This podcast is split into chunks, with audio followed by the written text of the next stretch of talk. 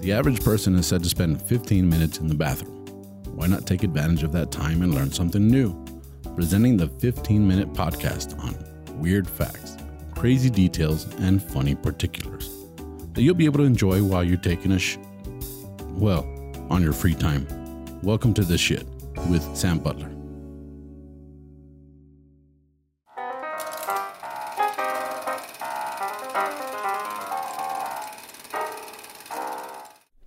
Welcome to this episode of the Shit Podcast, our special segment, Sam and Ram at the movies. Ram, welcome back, buddy. Hey. What's up? Thank you, man. I- You doing all right? yep. Cool, man. It's been a month already. It's been quick.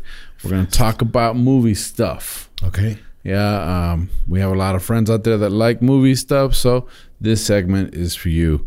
Uh, I'll kick it off with something kind of sad, I guess. Um, Disney.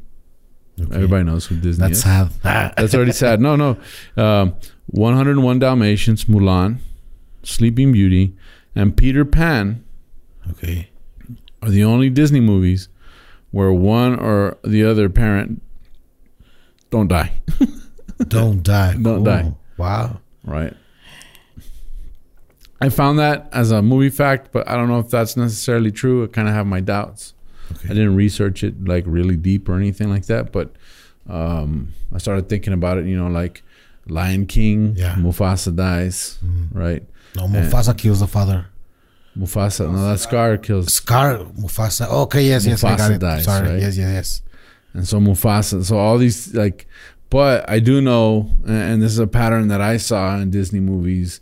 They're really good at making you feel really sad. Yes, I know. because it's like they bring it down. It's it's almost like the pimp game. You know what I'm saying? It's like they beat you down and then they build you back up.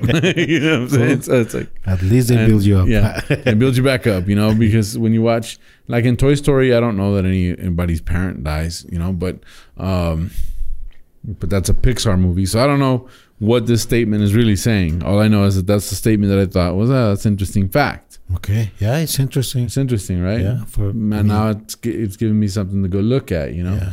But when I saw that movie Up, for example, It's sad. like yeah, Yeah, I that's remember. sad. Uh-huh. I remember I had just gotten divorced at the time, you know, and uh, I watched the movie Up, and the old man and he, you know, they're little kids and they grow up together, and then they get married and they save their money and all this kind of stuff, and then she dies yeah, yeah. and then and then he wakes up the next morning you know and, and he's sleeping still on his side of the bed and the other bed is empty the Uh-huh. other side is empty and he gets up i remember i was i had tears coming out Yeah. of my down and my kids looked at me they're like it's gonna be okay daddy because they're little girls you know and i was like "It's, uh." I so know. yeah disney does that you know but anyway that was my movie fact No, that, Oh. that, that's very weird because I mean, it's cartoons they're supposed to be like fun for kids, but they make it sad for. well there's got to be an emotional investment Okay. Yeah. they gotta get you hooked in a way that you're invested in the character You won't get bored.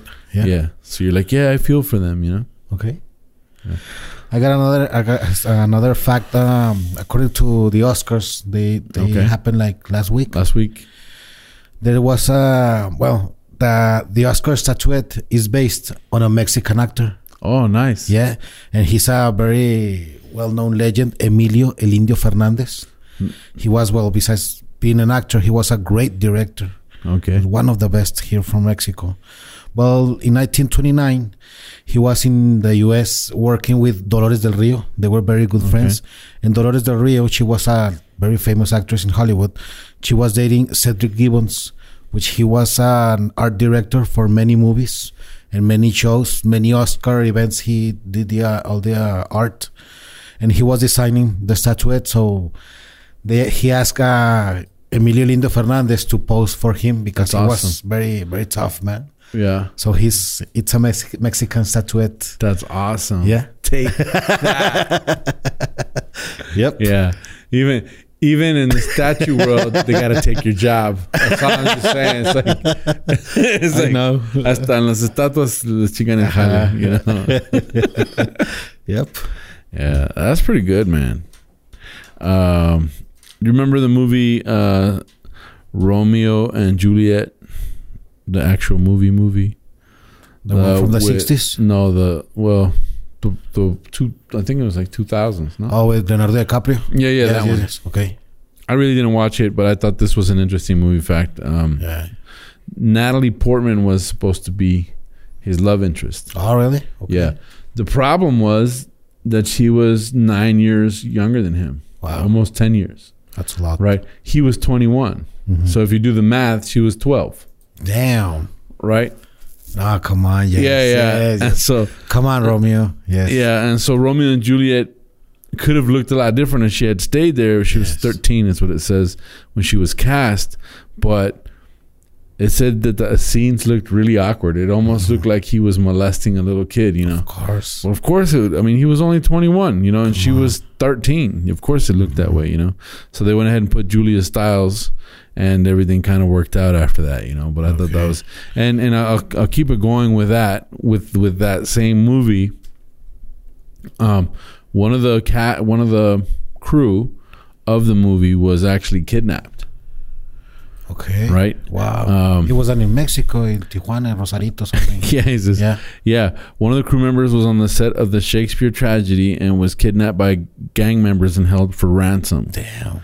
A hair and makeup artist by the name of Aldo Signoret- Sig- Signoretti was held captive by some bandits during a, s- a shoot in the Mexican desert, and he was.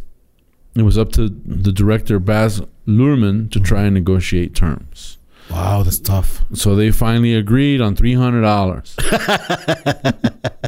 and they had to hold the bag out with the cash for them to pick it up. And then they kicked the the Signoretti guy Yeah. out of a car. and He ended up breaking his leg, but at least he survived. I know. Wow. And uh, it cost three hundred bucks. And later they were laughing about how cheap it was to get Yeah. him back. yeah. Now you laugh about it. Yeah. Yeah, yeah. Now you laugh. Well, you weren't laughing then. I know. Wow, it's interesting. yeah, interesting Didn't fact. know that. Yeah, go for it, man. I have one from, um, well, one of the biggest flops in Hollywood. We we are uh, used to um, knowing the um, how much was spent for a movie before even watching it. Like they're gonna sell to you like this is the most expensive movie, action packed uh, thriller. Go watch it, and it ends up being like a failure. There was a, a cartoon called Mars Needs Moms, which became the biggest flop in Really? Hollywood. Yeah, it lost about 150 million dollars, something like that, close to that uh, Wow. uh, number. And it was with Seth Green, John Cusack. I mean, it, it seemed interesting, but people didn't uh, enjoy it. Didn't Didn't want to go watch it. no, no, nobody, man. It wasn't uh, because enjoying a movie and it flopping are two different things, Yep. right? Yeah, yeah, yeah. You, you have to go watch it first And then flop. and then decide you don't But like it. this you one know? flopped from but, the but beginning. this one nobody had Uh-huh. interest in seeing. you know, nobody. so- yeah. That's- Sometimes a movie recovers like going to another country and Nope, Mm-hmm. not even then. not even this one. Yeah. yeah. Not even this one. I, I, I believe is the biggest flop in Hollywood up today. So if you guys want to change that, you can watch Mars Ha- Needs Moms. Needs moms. Oh, don't change it. Don't change it. Let's leave it that way. Yeah. That's a pretty good- that's a pretty interesting fact, man. Um See, I got one. Getting back to Disney. You know who Alfred Hitchcock was, right? Obviously. Everybody knows who he was. Well, there was a time when Alfred Hitchcock wanted to shoot at Disney. Wow. They wouldn't let him because uh, um, they didn't want to let him film at Disneyland in the early '60s because he had made that disgusting movie Psycho. Mm-hmm. I mean, his image was like a darker image, very contrasting to Disneyland. Mm-hmm. Yeah. Wow. Do you know which movie was? No, he, He was planning? I, I don't know what he was planning, but he wanted to shoot there, and they wouldn't let him. Wow, that would be interesting. Yeah. Now they own all kinds of stuff. Yep. Yeah. Yep. Well, I got another one- another one from 1959 Okay. from the movie Ben Hur Ben Hurt. with Charlton Heston. That movie used a lot of people, used over 10,000 extras. It used over 1 million props, like uh, swords, uh, helmets, all of that. 300 sets were built for this movie. wow. It was so big that all that all the sets together became an attraction for people to go to Oh, that's visit awesome. this movie. And for example, for the for the racing, Mm-hmm. the chariot race, they used seven, eight, 78 horses Wow. just for that scene. And I believe it took him like two or three weeks to shoot that scene.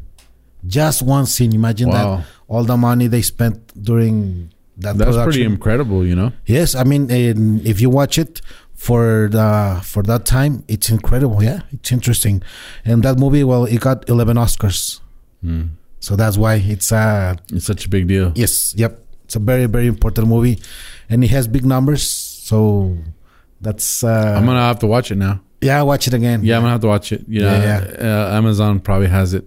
Um, speaking of that, uh, I was when I was doing my research, I, I read that uh, Braveheart okay. used a lot of the Irish Army's uh, guys as extras, Oh wow, like actual Irish Uh-huh. Army, you know, uh, Cool. to to fill in all the extras in the battle scenes, right? cool, cool. Yeah. But they had to reshoot a bunch of scenes because guys still had wristwatches on and sunglasses. ah, and stuff. okay, yes. And they got, they got busted. They Come got, on, they were- could you imagine you're going in post production?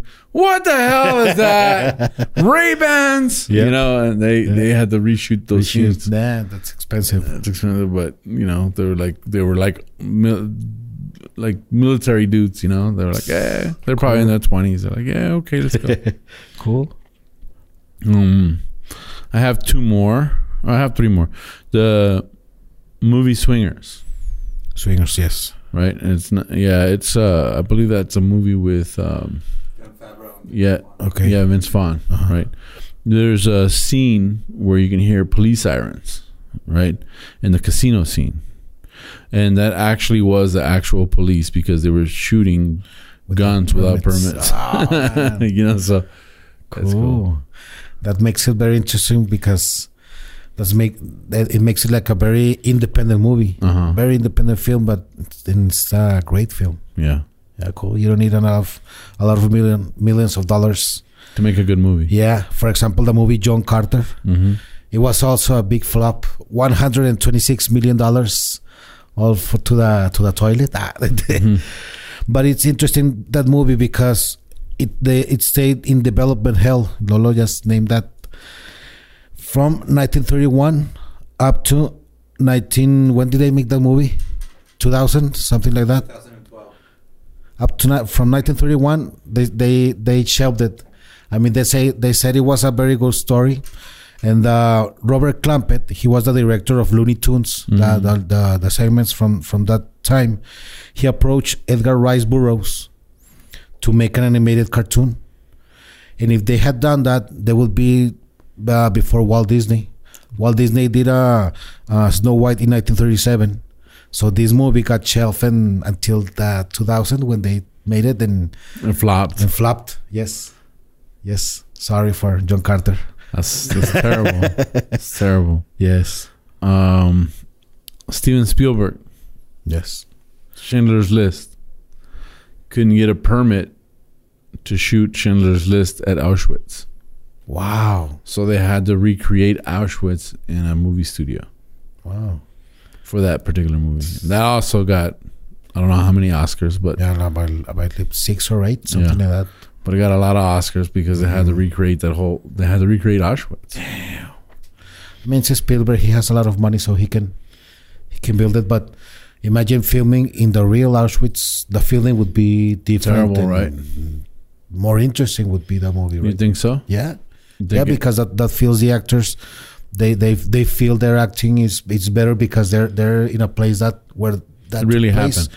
and that feels um, their emotions and Mm-hmm. all that crap. Seven Oscars for Schindler's List. seven Oscars, and that was in the nineties, right? Like 90, Three, four, 94? yeah. 94. So in ninety four, they were recreating this. So Wow. It's incredible. Yeah, that was it's an incredible movie. Mhm. Yeah. Schindler's List. Okay, you got one more? No, that's it. That's it. You're all out. You're tapped Yeah. out. tap out, buddy. Tap out. out. I got it. Yeah. Um, I got the last one, and this this one to me was like pretty interesting. Um, familiar with the movie um, Die Hard? Yes. Yippee motherfucker. Yeah, do you remember what the place was called? the building? Yeah. Ah, No, no. No. It was Nakatomi Plaza. Nakatomi Plaza. Yeah, Okay. it's funny because every t- every year around Christmas, they'll put up a meme and it'll be a picture of Bruce Willis and it'll be like, "This hero is often forgotten, but he saved Okay. uh, uh, a group of Americans from terrorists yeah, I've at seen that one. Nakatomi Plaza, and, right?" And so, uh, Alan Rickman plays the bad guy, Mhm. right? And rest in peace, to Alan Rickman. He Yes. just passed away recently. Excellent actor, but he plays the bad guy in, in Die Hard. Mm-hmm. Well, there's a, at the end they drop him off the building, Uh-huh. right? That was an actual stunt that that he did, Yeah. but to get the reaction, Yeah, I know that one. you know it. Yeah. What they do? They count to two and they Yeah, drop him. They dropped him a second early Yep. instead of three. Yeah, and so they he dropped. gets scared. And he got scared for real, and so that's a very iconic scene where they're Uh, where he's falling, you know.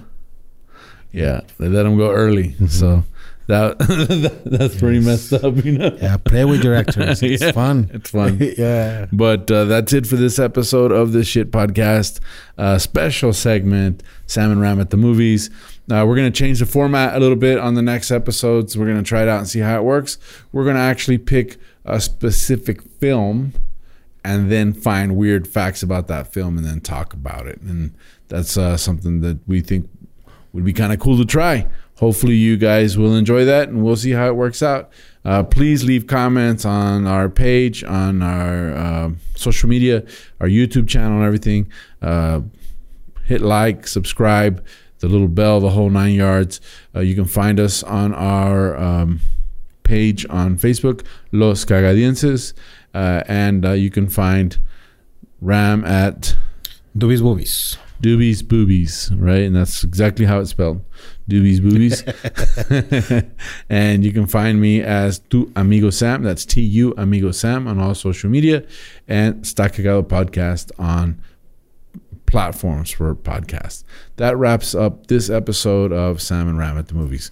Thank you all for listening.